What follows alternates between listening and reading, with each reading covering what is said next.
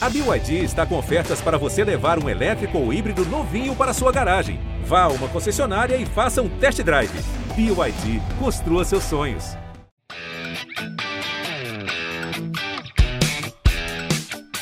Hoje a gente vai balançar a cabeça e também o resto do corpo.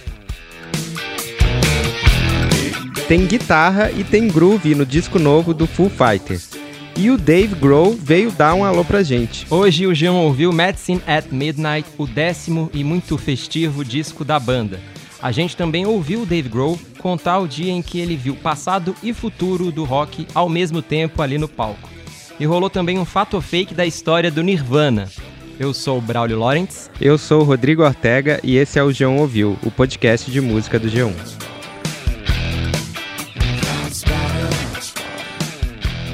Ô, Rodrigo Ortega, Sim. eu li sua resenha do álbum, né? Seu review. Uhum. E também ouvi essa música, né, que tá tocando aí no fundo, Cloud Sprouter. Assim que fala? É, né? Isso. Eu sei que o Foo Fighters está bem conciso, que ele foi bem direto ao ponto. Então, vamos ser direto também, pode ser? Vamos. Como foi essa entrevista? Como foi o papo? Como é o Dave Grohl aí no telefone? Isso, a entrevista também foi bem redonda, como o disco. O Dave Grohl tem uma história bem clara sobre como esse trabalho surgiu. E aí a conversa começou sem novidades, com ele resumindo essa história, que é bom. Entendi. E eu sei que essa história começa numa casa em Los Angeles. O Dave e a banda resolveram alugar essa casa, né, para gravar o álbum. Aí eles gravaram tudo por lá, né, para fugir do esquema de, enfim, bater cartão em estúdio e tal. Queriam um álbum mais caseiro. É isso? É, essa é a história mesmo, certinho. E aí eu comecei falando com ele o seguinte: eu achei que esse disco serve para esses mega shows, estilo Foo Fighters, mas também tem esse groove de festa menor, de dançar em casa. Aham. Será que o fato deles terem gravado numa casa tem a ver com isso? E aí a gente tem que avisar que o Dave Grohl, sim, é um cara gente boa, muito solícito, mas ele não aprendeu a falar português ainda, né? Então é por isso que a gente vai ter que traduzir aqui as respostas, mas também vai tocar para você entender ali, enfim, o tom dele, uma parte, né, da, da gravação da voz original do, do Dave. Mas conta aí, o que, que ele falou, Ortega? Então, ele começou com essa história básica de que o ano 2020 seria o aniversário de 25 anos da banda. Então, eles queriam um disco de festa mesmo, iam fazer uma mega turnê e essas músicas novas iam ser uma celebração. Tem uma parte que resume bem que ele disse que queria fazer um disco para fazer as pessoas se mexerem com energia positiva, dançarem, e eles acharam que ia ser tudo uma festa gigante. we wanted to make an album that would be a soundtrack to this celebration, right? We wanted to make a record that that would make people move and you know have this really positive energy and dance and we thought that this would be a fucking huge party. Achou isso aí, mas achou errado. Porque é claro, né? Infelizmente veio a pandemia e o Dave disse que eles seguraram o disco em março, aí foram adiando, passaram quatro, passaram cinco meses, e aí toda a banda viu que não ia conseguir sair em turnê, né, tão cedo. Eles viram que as coisas não iam melhorar assim de repente para eles poderem cair na estrada. E aí ele concorda com essa ideia sua, Ortega, que o disco não precisa que você ouça dançando em um estádio ou dançando ali num festival. Dá pra você dançar na cozinha, dá pra você dançar na sua sala, enfim, com a sua família ou até sozinho. E é por isso que eles decidiram lançar o álbum mesmo assim.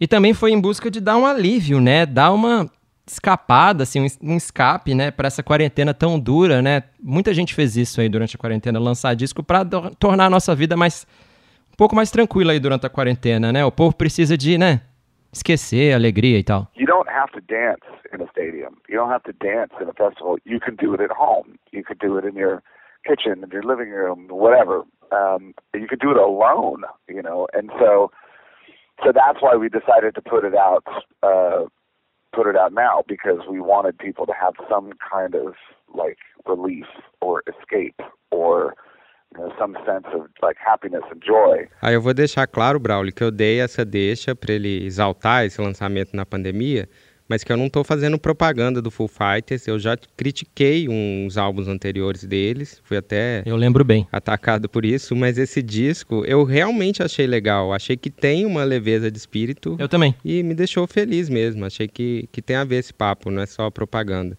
Mas o Dave Grohl admitiu que mesmo servindo né, para essa alegria em isolamento, ele escolheu as músicas antes da pandemia que fossem melhor de palco mesmo. E ele dá três exemplos: Love Dies Young, Making a Fire e Cloud Spotter. Ele até crava, essas eram as músicas que iam ser incríveis ao vivo, porque todo mundo ia cantar junto. I wanted the ones that would be the best on stage. So this a song like Love Dies Young. Love dies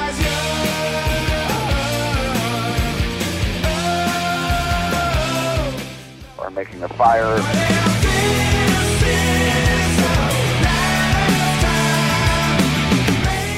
No Son of Mine. No Son of Mine. Like those are songs that will be fucking amazing live because everyone will sing along. Mas Ortega, vamos agora falar das referências. Eu ouvi já eles falando de Let's Dance, né, o disco de 1983, o ano em que eu nasci, descasso do David Bowie, e eles também deram o ABBA como referência, né, para esse álbum. E quem ouve esse podcast sabe que eu sou muito, muito fã do pop sueco. E eu sei também que o Dave é tão fã quanto eu. É, Braulio, você tá certo. E ele deu uma prova estampada disso. But you know, it's funny. I'm, I'm wearing an ABBA t-shirt right now. it's funny that you said that. Ele falou que tava usando uma camisa do ABBA no momento da entrevista. Eu já vi ele usando essa camisa. Tem uma estampinha assim dourada, não é igual a sua, preta e branca, infelizmente mas ele falou mesmo sobre David Bowie.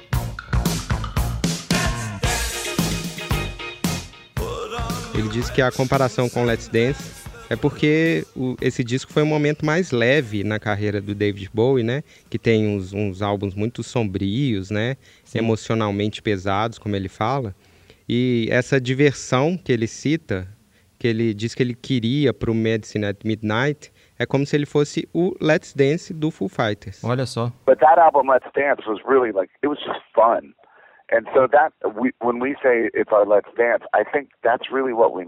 E aí ele resume em uma frase como foram esses 25 anos de Foo Fighters. Ele diz que a banda já fez músicas rápidas, altas,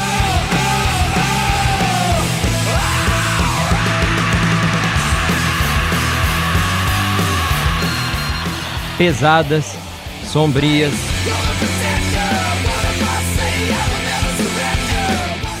Às vezes bem punk rock.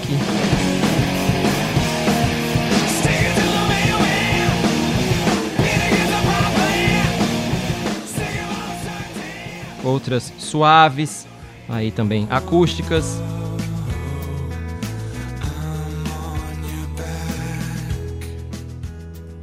Bonitas, orquestradas.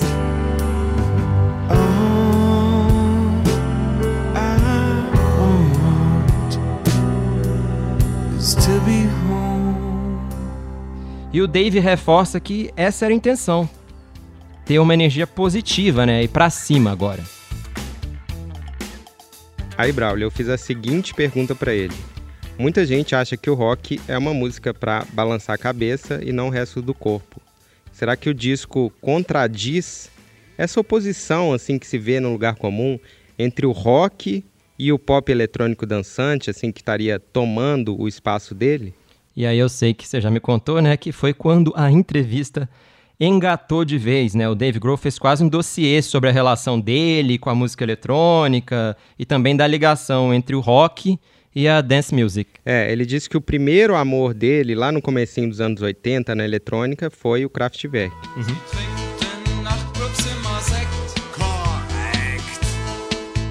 E aí depois ele pirou nesses grupos mais de industrial, tipo Asturzen den Neubauten e Psychic TV.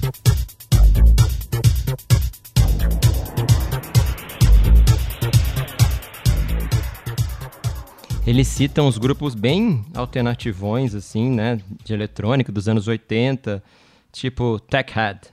E depois ele diz que curtiu a onda popular do techno e também a onda da house, né? De Chicago e de Detroit. And then more electronic bands like Packhead and things like that. This is all like 80s underground shit that nobody really listens to. Well, we can kill people, destroy things in the name of the United States. My God, you can't say that. So when the techno revolution really blew up in the early 90s, I loved it. Like I, I was collecting all of these records. I loved the Prodigy. This is during Nirvana. I really loved listening to like crazy rave and techno music. E essa é uma das minhas partes preferidas da entrevista, que ele fala que amava Prodigy e o que ele chama de essas coisas doidas de rave techno, ao mesmo tempo em que tocava no Nirvana. Naquela época, né, que tava todo mundo meio pirando assim com essa relação entre o techno e o rock, o techno seria uma ameaça ao rock, mas o Dave estava tocando numa banda e curtindo outra, assim, tranquilo. É legal mesmo essa parte, Ortega. E, e, ele também diz, né, que as pessoas acham que ele não gosta de música eletrônica, né, por causa de um discurso que ele fez falando sobre jogar fora o computador, sobre fazer música com o coração e tal. E ele estava falando esse papo aí quando ele ganhou um Grammy, subiu ao palco, né, em 2012 e soltou esse discurso. We threw out all our computers and we put in an old two inch tape machine and we did the entire thing in my garage. And I think that the most important thing about this award is this represents the human element of music that é, parece que ele sabe que esse discurso não pegou muito bem e ele explica pra gente que o negócio é usar a criatividade, não importa em qual instrumento, né? Na guitarra, no computador, na bateria, na bateria eletrônica. So that doesn't mean that I don't like computers. It means that I like the human side of music too. So using your human creativity um, it doesn't matter what instrument you use, right? It doesn't matter if it's a guitar or a computer or a drum set or a drum machine. E aí só para explicar, por trás desse discurso assim esclarecendo tudo, uhum. tá o fato de ele ter se rendido nesse disco aos loops de bateria, né, que são recursos eletrônicos de, de gravação, feitos pelo produtor Greg Kurstin, que tem um currículo mais pop, tipo Adele e Cia. Mas aí, para arrematar de vez esse discurso contra a oposição entre rock e eletrônica, o Dave lembra que tocou em vários discos do Prodigy, por exemplo.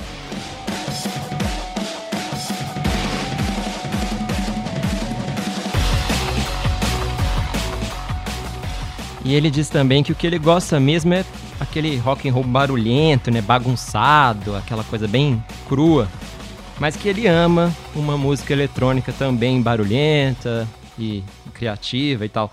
Ele só não gosta de músicas que se parecem muito umas com as outras, né? Dessas modas aí de batidas que fica tudo meio igual, aquela maçaroca. Mas aí ele continua dizendo que quando se fala de dance music, na verdade, Little Richard, Elvis, Sly, The Family Stone, Motown, todos faziam música para se dançar e sem computador, que até, por exemplo, Jimi Hendrix faz dançar, e que era isso que eles procuravam no disco novo. Ele arremata assim uma frase assim em grande estilo, dizendo que sem essas músicas de 50, 60, 70 anos atrás, a gente não teria a dance music que existe hoje. You know, when I talk about dance music, I mean Little Richard was music to make you dance. Elvis was music to make you dance.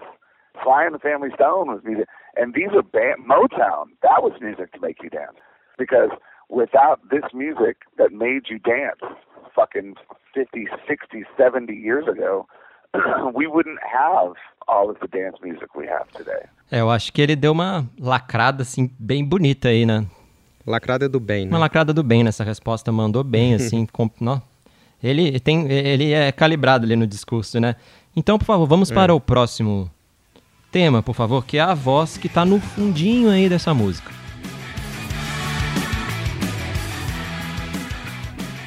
É, essa voz aí é a Violet, de 14 anos, filha do Dave Grohl. Ela é uma jovem roqueirinha, super antenada. Ela apresentou a Billie Eilish para o Dave antes da Billie virar um fenômeno. E eu perguntei para o Dave Grohl sobre esse momento aqui.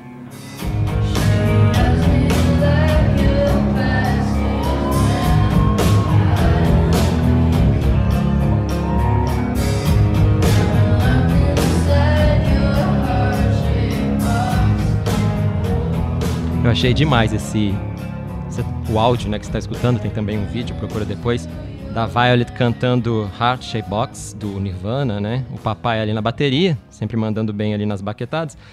E acompanhado também dos ex-colegas de Nirvana, né? O Chris Novoselic no baixo, o Pat Smear na guitarra. Tinha também uma participação ali um pouco luxuosa, né? Do Beck e da St. Vincent. Banda dos sonhos, né, Ortega? Que line-up. É, e Nessa banda, a Violet conseguiu se destacar, mandou muito bem, achei. E o Dave falou que foi um show beneficente em janeiro de 2020 e quem ia cantar originalmente era a Joan Jett, que já participou desses shows de reunião dos ex-Nirvana, mas que ela não foi e aí ele sugeriu, teve a ideia de botar a filha no lugar. O Dave disse que a Violet ouve Nirvana assim por iniciativa própria, que o próprio Dave não ouve Nirvana em casa, mas que ela se identificou ali com Nirvana e ouve no quarto dela e ele ri quando ele diz que ela escolheu o Heart Shaped Box, que é a música mais sombria do Nirvana, segundo ele. E Eu concordo que é né, uma das mais. É uma das mais sombrias e é boa demais, né? Mas o mais legal que eu achei, Ortega, é a reflexão que o Dave faz desse momento aí, dessa reunião aí no palco. Ele diz que sempre que ele sobe ao palco e olha para um lado e tal Pat, olha para o outro tal Chris, é claro que vem aquela emoção meio doce, meio amarga, né? Porque todo mundo sabe, né? O Kurt Cobain não tá lá. Isso faz ele lembrar de quando o Kurt estava vivo, né? Só que ao ver a filha lá, segurando o microfone, é um daqueles momentos que você percebe que a vida deu uma volta completa, né? Whenever I play those songs with Pat and Chris, it, it's a very bittersweet emotion, right? Because Kurt's not there. And I and it reminds me of Kurt of when Kurt was there. But for me to sit behind the drums and see my daughter at the microphone, it was a very full circle life moment. É, o David disse que ele estava compartilhando com ela uma coisa que ele viveu quando era jovem e que agora ele acha que ela entende como que era a vida dele melhor 30 anos atrás. E que rolar isso foi como voltar ao tempo e olhar para o futuro ao mesmo tempo. Legal, né? I was sharing something with her that uh, I experienced when I was young, when I was 21, 22 years old. So now she has this new understanding of what it's like, what my life was like fucking 30 years ago. so it was kind of like going back in time, but also looking at the future. It was beautiful. Aí eu lembrei de uma frase do Kurt Cobain, que eu adoro, do diário dele, escrevendo que gosta de saber que as mulheres são o futuro do rock. E eu perguntei se ele vê em mulheres como a St. Vincent, a Billie Eilish e a própria filha dele, o futuro do rock nelas. E a resposta dele é, tem um, uma fuga aí dessa questão de gênero. Ele começa a falar de jovens em geral, não só de mulheres. Ele diz que eles ouvem música, né, os jovens de um jeito diferente hoje, descobrindo clássicos, mas também descobrindo coisas novas ao mesmo tempo e tentando ir aos poucos buscar uma conexão com isso, né? Descobrir a própria identidade deles. É, aí ele repete um elogio que ele já fez a Billie Eilish, dizendo que é por isso que ela ficou tão popular, porque tem milhares de jovens que se sentem como ela.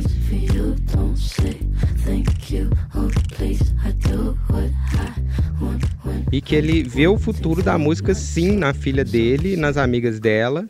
Elas tocam guitarra, bateria, amam rock, então ele vê o futuro do rock and roll nessa nova geração, com certeza. I, I think this is why Billie Eilish became so popular, is because there were millions and millions and millions of kids that felt the way that she did, and um, so it's you know it's amazing. Like yes, I see the future of music in my daughter and her friends. They, you know, they they they play guitars, they play drums, they love rock and roll. And so I, I see the future in rock and roll in this next generation, for sure. Aí eu busquei uma relação disso com a própria juventude do Dave, porque ele foi um desses jovens que procuravam sua identidade e conviveu com uma turma ali muito especial de mulheres que buscavam isso também. Lá em Olímpia, no estado de Washington, perto de Seattle, de onde veio Nirvana, tinha também o Bikini Kill, que é a banda mais importante do movimento das Riot Girls, de mulheres feministas no rock.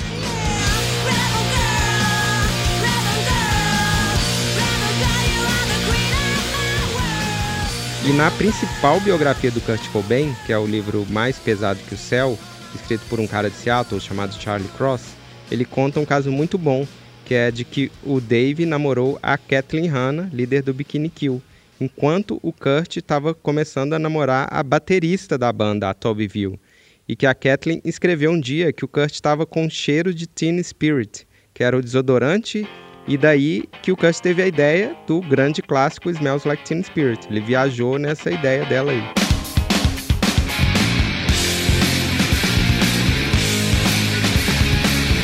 E esse é um caso manjado que eu contei aqui me alongando, que está nessa biografia, em vários outros livros, documentários e reportagens sobre grunge. Eu sou um consumidor ávido disso, confesso. Uhum. E eu contei tudo isso só para dizer que eu fui perguntar para o Dave sobre esse dia aí, sobre esse, esses encontros, mas eu tive uma surpresa assim. First of all, wait, wait, wait.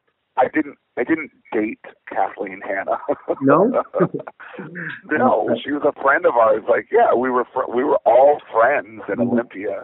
É, acho que nem precisa de tradução, mas vamos lá. Pelo que eu vi aí, o Dave tá negando que ficou com a Kathleen, um termo que ele usa em inglês, né? Date. Não é exatamente um namoro, né? Meio peguei, mais ou menos assim, mas o livro que você falou diz claramente que os dois estavam sim dating. E um monte de gente sempre repetiu isso. Você falou que já ouviu essa história algumas vezes, eu também. Sim. Então fica aqui o nosso humilde fato ou fake sobre essa história. A gente vai dar o veredito de que não foi bem assim, porque o Dave diz que nunca namorou de fato ela, mas a, a outra parte, né, o resto da música, né, Smells Like Teen Spirit, etc., aí procede. É, ele faz uma descrição muito bonita de como ele vê Smells Like Teen Spirit, de por que, que ela foi feita e essa descrição dele faz pensar no que ele falou da filha dele, nessa tal busca da identidade, na qual o rock ajuda, né, nessa procura. Sim, sim. E o Dave lembra que tinha uma turma de amigos em Olímpia, né, que era uma cena ali minúscula de punk rock, com umas 40, 50 pessoas. E só gente criativa, né, segundo ele, esse mundinho aí tentando começar uma revolução. Uhum. Mas eles nunca pensavam que tudo aquilo ia virar o que virou, né? Eles faziam tudo juntos e era sobre isso justamente que o Cut estava escrevendo, né, e cantando em Smells Like Teen Spirit, né? Era a visão dele para isso. Ele estava no fim falando sobre esse pequeno grupinho de amigos se juntando numa época ali incrível da vida deles. But it was a very small scene, and that's what Kurt sings about in Smells Like Teen Spirit. Um, mm -hmm. The, the, the little group of friends. Like he's he's talking about all of our friends in Olympia, Washington. Yeah, it was it was a fucking great time. I mean, we were kids, you know, we were 21, 22 years old. It was exciting. Eu achei muito bonita essa parte também, né? Que dessas 40 ou 50 pessoas, os Foo Fighters têm hoje fácil, assim, 40 ou 50 mil num show, assim, cresceu demais. Demais. Eu fiquei até com vontade de ouvir Nirvana, Bikini Kill, de ouvir os primeiros discos do Foo Fighters e o novo também. É, Ortega, mas não temos tempo para ouvir todos esses discos aqui nesse podcast. Infelizmente. Porque é hora de ficar por aqui para ouvir mais histórias sobre música, seja grunge ou não. Fique ligado no G1 e também siga a gente no Spotify, no Castbox, no Google Podcasts, na Apple Podcasts, Deezer, Hello You, Globoplay. Claro, a gente também está no G1. Até a semana que vem. Tchau. Tchau.